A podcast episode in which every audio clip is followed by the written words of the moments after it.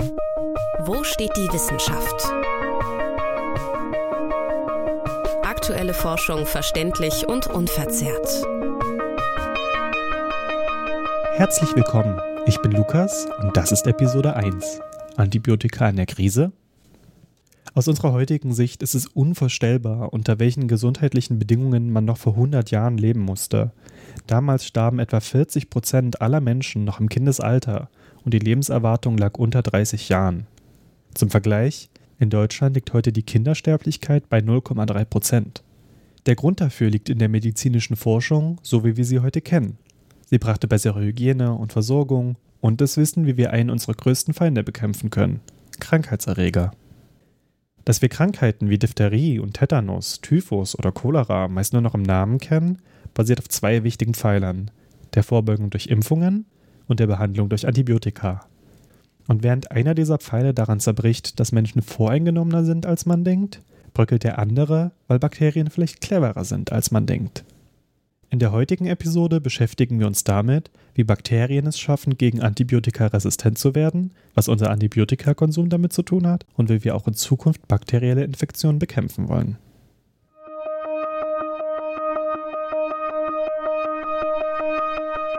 Bevor wir uns mit den Antibiotika beschäftigen, will ich zuerst ein häufiges Missverständnis ansprechen. Bakterien sind an sich nicht böse. Sie existieren überall um dich herum, auf dir und in dir. Du bist Heimat für etwa 10 Billionen von ihnen. Das sind ungefähr so viele, wie es Zellen in deinem Körper gibt. Sie schützen dich, sorgen für deine Ernährung und halten dich sauber. Nur ein kleiner Teil der Bakterien kann dir gefährlich werden. Sie wollen eigentlich so wie alle anderen Lebewesen auch nur überleben und sich selbst verbreiten, nur dass sie dich dabei verletzen. Diese werden dann konkret als Krankheitserreger bezeichnet, die deiner Gesundheit schaden können und das auch tun, wenn es dein Körper nicht schafft, sie abzuwehren. Dein Körper ist aber gut darauf vorbereitet, die Krankheit zu bekämpfen. Bakterien und andere Mikroorganismen machen dasselbe, auch wenn sie kein so ausgefeiltes Immunsystem haben wie du. Stattdessen schütten sie Stoffe aus, die die Angreifer zerstören oder zumindest schwächen. Wir Menschen haben diese Stoffe gefunden und ihnen einen Namen gegeben. Antibiotika. Ab den 1920ern wurden immer mehr antibiotische Stoffe entdeckt und angewendet. Vor allem in den Militärkrankenhäusern der 30er und 40er Jahre konnten sie gut gebraucht werden, um die Verbreitung von Infektionen unter schlechten hygienischen Bedingungen einzuschränken. Doch bald geschah etwas Unerwartetes. Sulfonamid, ein Antibiotikum, das gegen Streptococcus pyogenes, einem Erreger von Scharlach und Halsentzündungen eingesetzt wurde, wirkte nicht mehr. Der Erreger hatte eine Resistenz gegenüber Sulfonamid erworben. Dass kurz darauf dasselbe auch in zivilen Krankenhäusern geschah, hielt vorerst den Siegeszug der Antibiotika nicht auf. Bis in die 1980er wurden zahlreiche neue Stoffe in der Natur gefunden oder chemisch hergestellt. Bakterielle Infektionen wurden massiv eingegrenzt, doch die Gefahr hinter den Resistenzen wurde auch immer klarer. Alexander Fleming, der Entdecker des Penicillins, warnte bereits 1945 vor den Folgen von fehlerhaftem Antibiotikaeinsatz. In seiner Rede anlässlich der Verleihung des Nobelpreises sagte er: Zitat die Zeit wird kommen, in der Penicillin von jedermann in Geschäften gekauft werden kann. Dadurch besteht die Gefahr, dass der Unwissende das Penicillin in zu niedrigen Dosen verwendet. Indem er die Mikroben nun nicht tödlichen Mengen aussetzt, macht er sie resistent. Zitat Ende. Um zu verstehen, woher die Resistenzen kommen, müssen wir uns erstmal anschauen, wie Antibiotika an den Bakterien wirken. Einfach gesagt, blockiert man einen Ablauf, der für die Zelle funktionsnotwendig ist. Man kann zum Beispiel die Zellwand oder die Zellmembran stören und damit destabilisieren. Oder man greift in den Stoffwechsel ein und sorgt dafür, dass dem Bakterium molekulare Bausteine oder die Energie ausgehen. Man kann auch verhindern, dass die Zelle überhaupt neue Proteine, RNA oder DNA herstellen kann. Resistenz bedeutet dann, dass das Bakterium sich dagegen schützt, indem es sich verändert und mutiert und das Antibiotikum damit unwirksam macht. Sie können verhindern, dass die Antibiotika überhaupt aufgenommen werden, Enzyme herstellen, die die Antibiotika zersetzen oder Pumpen, die sie wieder aus der Zelle entfernen. Aber auch der Wirkort kann sich verändern und damit die Wirkung verhindern. Ich meinte ja zu Beginn schon, dass Bakterien cleverer sind, als man denkt. Denn all diese Optionen, resistent zu werden, sind schon clever. Aber dazu kommt noch eine wichtige Fähigkeit, die das Überleben der Bakterien sichert: der Gentransfer. Bakterien müssen sich nämlich nicht auf den Zufall verlassen, um eine Resistenzmutation zu erlangen, Sie können auch an eine andere Zelle andocken, die bereits resistent ist, und das mutierte Gen übertragen. Sie können sogar frei herumschwimmende DNA aufnehmen, von einem gestorbenen Bakterium zum Beispiel, und die Information dieser DNA nutzen. Aber auch durch Viren können solche Mutationen verbreitet werden. Dieser Gentransfer ermöglicht, dass sich Resistenzen schnell ausbreiten können und das sogar zwischen verschiedenen Arten. Nun ist es ja ganz sinnvoll, dass man nach einer neuen Behandlung sucht, wenn die alte nicht mehr wirkt. Das bedeutet, wenn die Erreger gegen ein Antibiotikum resistent werden, nimmt man halt ein anderes. Das Problem dabei sollte deutlich sein. Was, wenn der Erreger es schafft, auch gegen das neue Antibiotikum resistent zu werden? Weil dann kämpft man mit multiresistenten Bakterien. Und die werden immer häufiger. Bereits in den 70er und 80er Jahren tauchten multiresistente Stämme auf, so etwa von Mycobacterium tuberculosis, einem der wichtigsten Tuberkuloseerreger, oder Hämophilus influenzae, einem Auslöser von Hirnhautentzündungen. Heute sind viele Bakterienstämme bekannt, die gegen ein oder mehrere Antibiotika resistent sind. Ähnlich verhält es sich auch mit Salmonella typhi, dem Erreger der Krankheit Typhus. Hier lässt sich bereits seit 40 Jahren gut nachverfolgen, wie nach und nach Resistenzen entstehen und sich ausbreiten.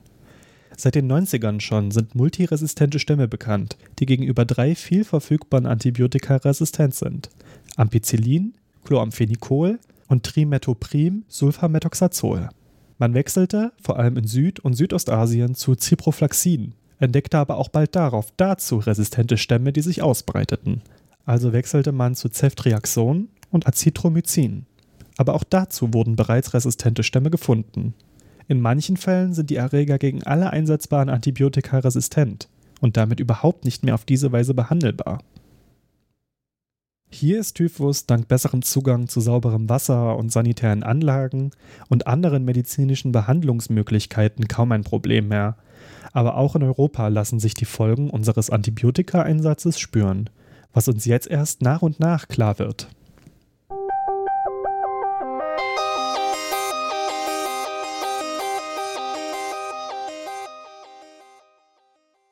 Wann hast du zum letzten Mal ein Antibiotikum verschrieben bekommen? War es vielleicht ein Problem mit der Verdauung, Mittelohrentzündung oder grippeähnliche Symptome? Nach der deutschen Richtlinie zur Antibiotikatherapie sollen Antibiotika nur verordnet werden, wenn geklärt ist, dass es sich tatsächlich um eine Infektion handelt. Dann gibt es Bestimmungen, welcher Stoff zur Behandlung eingesetzt werden soll. Und dann soll die Therapie nach zwei bis drei Tagen erneut eingeschätzt werden und gegebenenfalls verändert werden, wenn sich herausstellt, dass die vermutete Infektion nicht die Ursache der Krankheit ist. Ist das alles geschehen, als du zum letzten Mal ein Antibiotikum nehmen musstest? In vielen Fällen passiert es nicht. Und damit ist die Behandlung unnütz, denn Antibiotika sind einfach nicht wirksam gegen körperliche Beschwerden oder Infektionen mit Viren.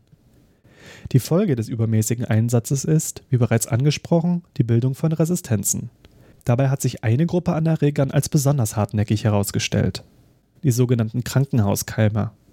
Diese tauchen dort auf, weil sich Bakterien schnell ausbreiten und vorgeschwächte Betroffene infizieren können. Einer dieser Erreger ist Staphylococcus aureus, besser bekannt unter dem Namen MRSA. Ein kleiner Zusatzfakt übrigens.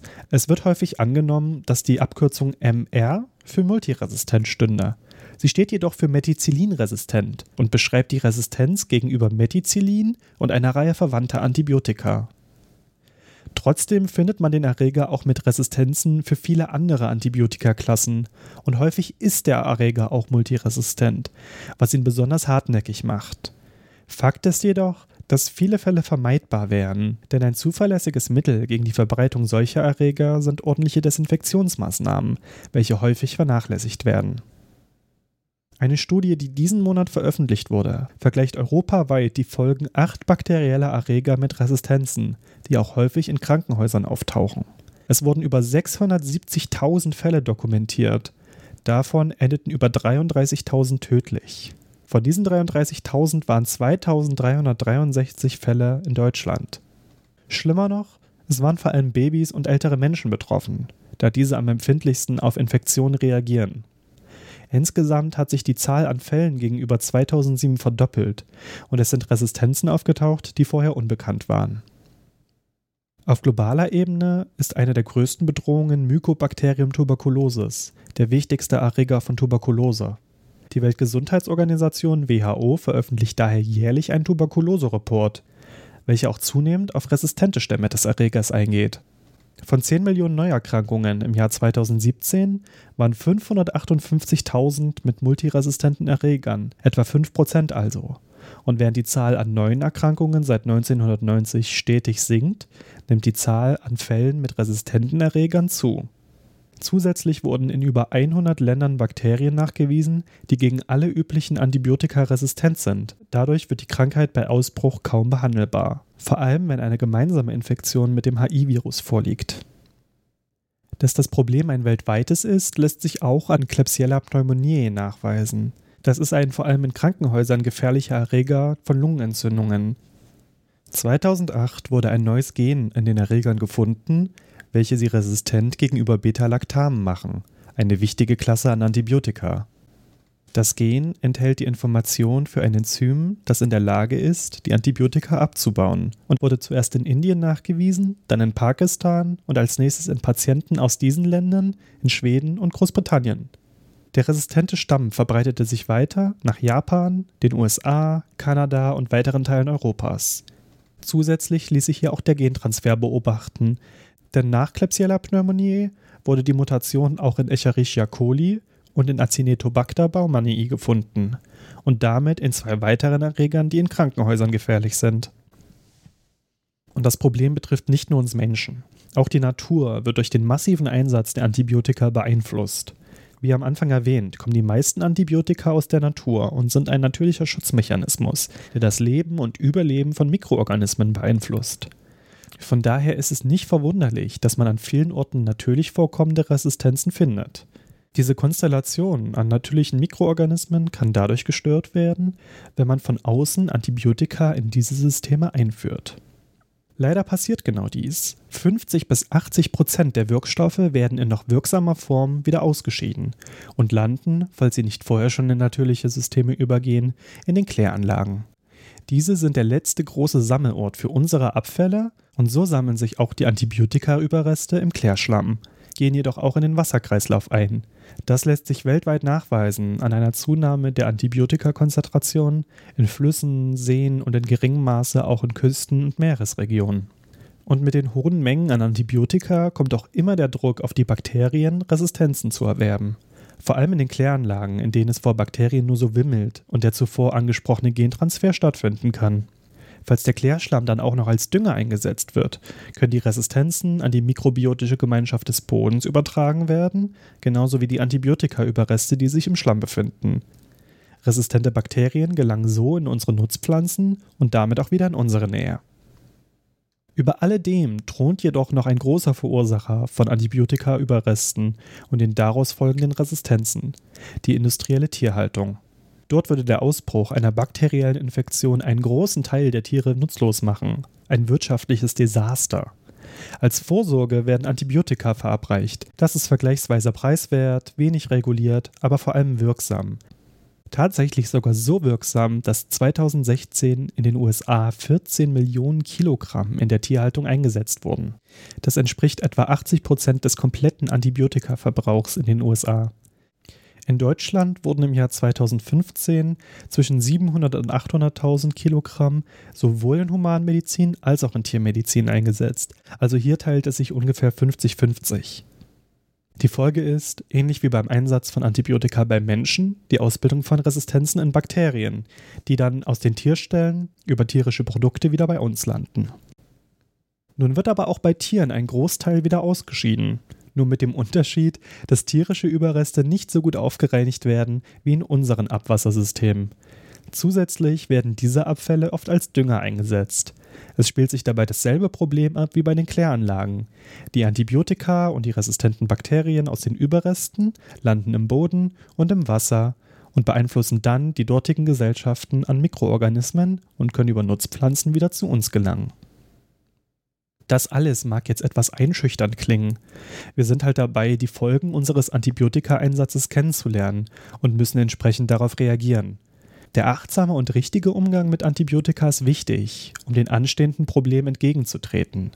Doch wie organisiert und reguliert man so etwas weitläufig Verfügbares und Benötigtes? Können wir neue Antibiotika finden? Oder müssen wir uns langsam von der Wunderwaffe gegen bakterielle Infektionen verabschieden und Alternativen nutzen?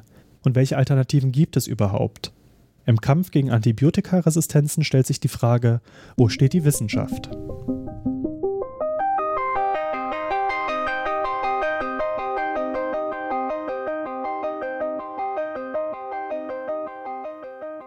Zentrale gesundheitliche Organisationen leiten die Bestrebungen für ein gemeinsames Vorgehen im Kampf gegen bakterielle Infektionen. So etwa das Deutsche Robert Koch Institut in Berlin oder das Europäische Zentrum für die Prävention und die Kontrolle von Krankheiten. Auf globaler Ebene agiert die Weltgesundheitsorganisation WHO. Diese stellte 2015 einen Aktionsplan vor, der Antibiotikaresistenzen zu einem Thema hoher gesundheitlicher Priorität erklärte. In Anlehnung daran verabschiedete auch die deutsche Bundesregierung 2015 einen Plan, DART 2020, die deutsche Antibiotikaresistenzstrategie.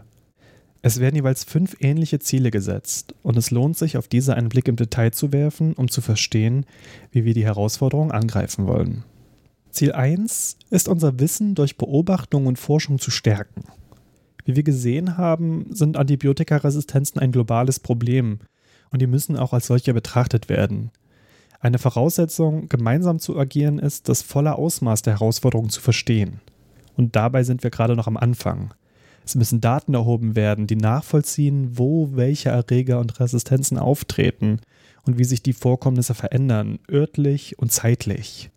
Aber uns fehlt auch Wissen, wie die Resistenzen und unser Antibiotika belasteter Abfall auf die Natur einwirken diese Forschung ist jedoch, wie gesagt, noch in den Anfängen und es muss erst geklärt werden, wie wir zum Beispiel Antibiotika gezielt aus Abfällen filtern können oder welchen konkreten Einfluss die Verschmutzung in Böden und Gewässern hat.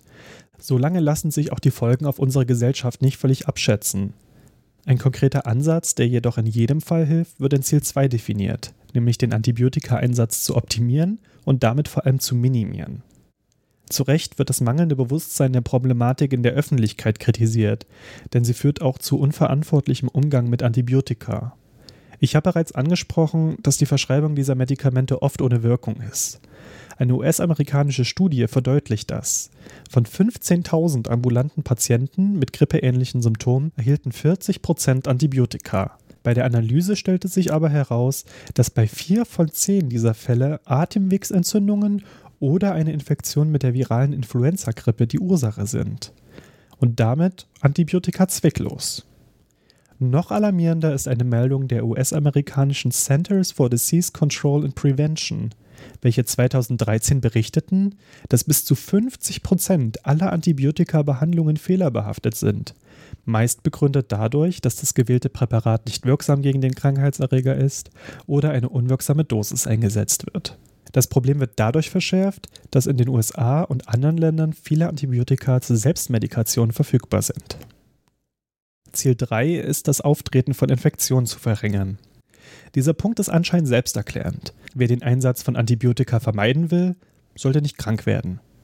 So einfach ist es aber nicht, denn die richtige Diagnostik, der Zugang zu modernen Behandlungsmethoden und angemessene Prävention sind stark ortsabhängig und vor allem in ärmeren Regionen problematisch.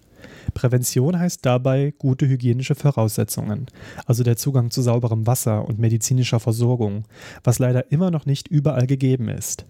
Das spielt zusammen mit einem weniger regulierten Antibiotikaeinsatz in diesen Ländern, da sie als einfache und wirksame Behandlung verfügbar sind, während kein Zugang zu neueren und teureren Therapieoptionen besteht. Das ist auch der Grund, warum gerade im globalen Süden der Effekt resistenter Erreger am stärksten ist. Nichtsdestotrotz sind hier Erfolge zu vermelden. Der bereits erwähnte jährlich veröffentlichte Tuberkulose-Report der Weltgesundheitsorganisation WHO zeigt jährlich abnehmende Fallzahlen. Weltweit sinkt die Kindersterblichkeitsrate, während die Lebenserwartung steigt. Dieser Trend wäre ohne eine bessere Versorgung der Menschen in ärmeren Regionen der Welt unmöglich und wird auch dadurch begleitet, dass viele bakterielle Infektionen vermieden werden können. Ziel 4 ist ein besseres Verständnis von Antibiotikaresistenzen in der Öffentlichkeit zu gewinnen. Dass Antibiotikaresistenzen ein zu wenig diskutiertes Thema sind, sollte jedem klar geworden sein, der in dieser Episode mindestens einen Oha-Moment hatte. Doch wie macht man die breite Öffentlichkeit auf ein neues, wichtiges Problem aufmerksam, indem man darüber informiert und diese Informationen der Gesellschaft weiterverbreitet? In vielen Arztpraxen liegen dazu zum Beispiel Informationen aus. Und im November finden zur Sensibilisierung jährlich die Weltantibiotikawoche der WHO und der Europäische Antibiotikatag statt. Auch ich will mit dieser Episode informieren und Verständnis verbreiten und daher hier ein kleiner Aufruf. Nehmt den Oha-Moment, wenn ihr ihn hattet, und bringt ihn beim nächsten Gespräch unter Bekannten oder im Freundeskreis ein. Vielleicht können wir damit gemeinsam einen kleinen Beitrag zu diesem Ziel leisten. Und schließlich Ziel 5. Sicherstellen, dass es im Einsatz gegen Antibiotikaresistenzen nachhaltige Investitionen gibt.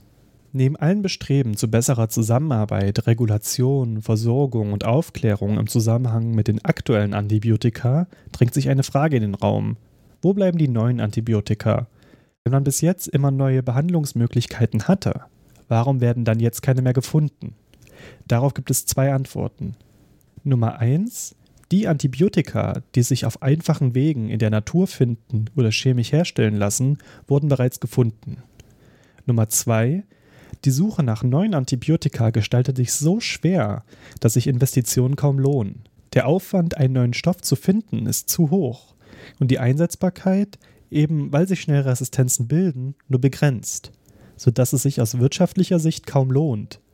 Daher bleiben große industrielle Aufwendungen leider aus, auch wenn es an Ideen nicht mangelt. In den nächsten paar Minuten möchte ich einige dieser Ideen kurz vorstellen, um zu zeigen, wie wir uns auch in Zukunft gegen bakterielle Erreger wehren können.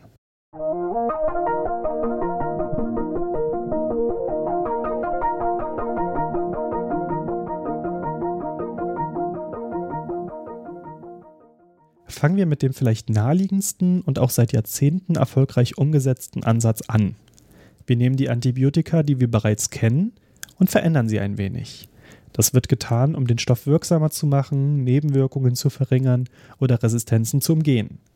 Tatsächlich gehören fast alle in den letzten Jahrzehnten neu zugelassenen Antibiotika zu den Stoffklassen, die vor 1970 entdeckt wurden. In den letzten Jahren hat sich dabei der Ansatz als besonders nützlich erwiesen, Moleküle und deren Interaktion im Computer zu modellieren.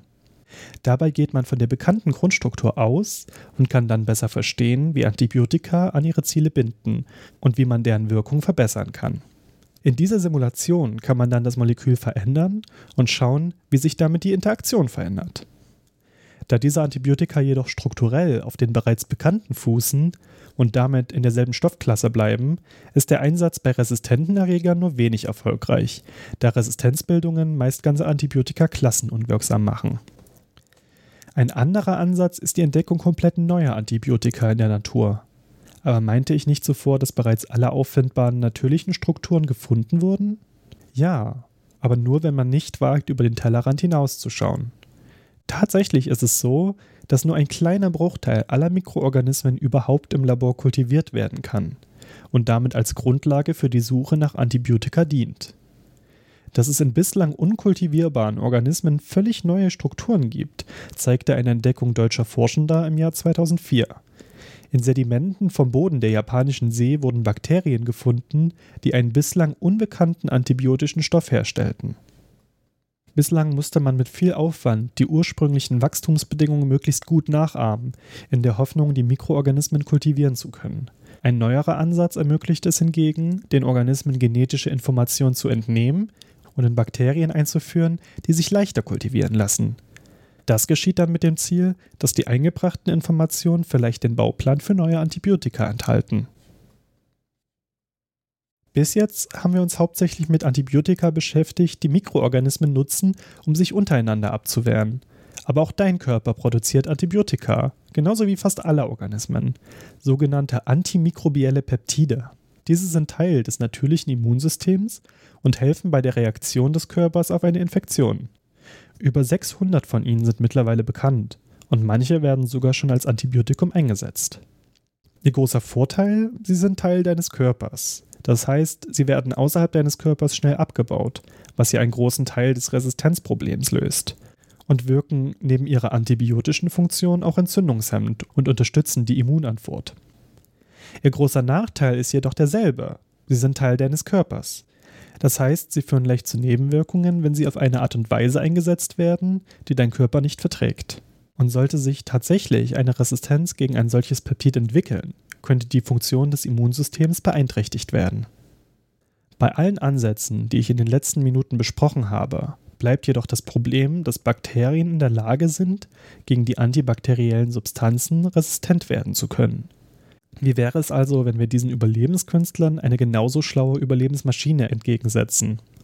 Die Rede ist von Viren, um genau zu sein von Bakteriophagen, also Viren, die Bakterien angreifen mit dem Ziel, sich innerhalb der Zelle zu reproduzieren, bis diese einfach stirbt und dabei die neuen Viren in die Umgebung entlässt. Das Besondere dabei ist, dass Viren auch auf genetischen Informationen basieren. Das heißt, sie sind genauso wie Bakterien in der Lage, sich zu verändern.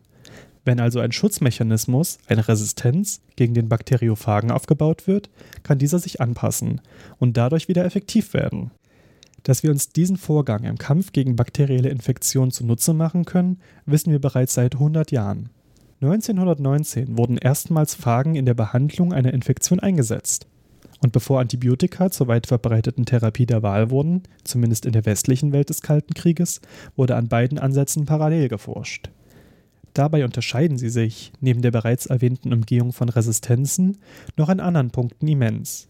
Sie sind zum einen spezifisch für eine Art oder einen Stamm an Bakterien, während andere Bakterien im Körper nicht beeinträchtigt werden. Zum anderen können sich Phagen selbst replizieren. Ist das Wirtsbakterium also vorhanden, kann der Virus sich vermehren und das Bakterium rasch eliminieren. Ohne den Wirt kann es sich hingegen nicht vermehren und wird dann mit der Zeit aus dem Körper entfernt. Und auch wenn Phagentherapie heute noch nicht als kommerzielle Behandlung eingesetzt wird, zeigt sich dennoch die Funktion als wirksames Mittel, selbst wenn Antibiotika versagen. Damit zeigt sich, dass es auch über Antibiotika hinaus Möglichkeiten gibt, bakteriellen Infektionen gegenüberzutreten. Und unabhängig davon, ob wir in Zukunft weiterentwickelte oder neue Antibiotika nutzen werden, Viren schlucken oder uns einer der vielen anderen Ideen zuwenden, resistente Erreger sind ein Problem der Gegenwart und die Ursache, unser Antibiotikaeinsatz, sollte jedem bewusst sein.